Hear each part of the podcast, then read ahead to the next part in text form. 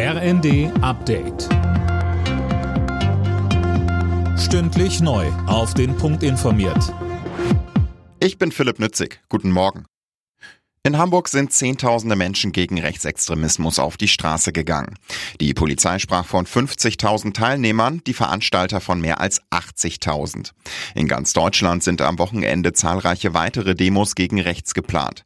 Kanzler Scholz lobte die Proteste und er betonte, wenn etwas in Deutschland nie wieder Platz haben darf, dann ist es die völkische Rassenideologie der Nationalsozialisten. Nichts anderes kommt in den abstoßenden Umsiedlungsplänen der Extremisten zum Ausdruck.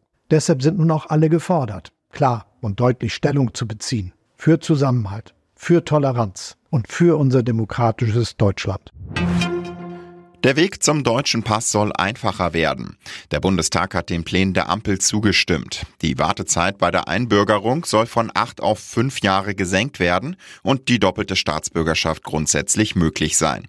Bundesinnenministerin Nancy Faeser sagt. Die Menschen, die sich besonders hier bei uns einbringen, die die Sprache schnell lernen, die unsere Werte aus unserem Grundgesetz übernehmen, für die ist es eine richtig gute Perspektive. Und wir müssen im internationalen Vergleich bei dem Werben um Fachkräfte auch mithalten können. Deutschland hat sich vom verstorbenen Franz Beckenbauer verabschiedet. Bei der Trauerfeier in der Münchner Allianz Arena kamen tausende Menschen zusammen.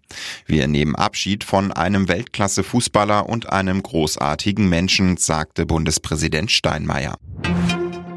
Die Japaner sind auf dem Mond gelandet. Ein unbemanntes Miniraumschiff ist dort erfolgreich angekommen, heißt es von der japanischen Raumfahrtbehörde.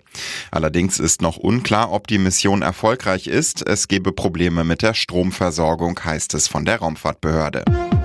Alle Nachrichten auf rnd.de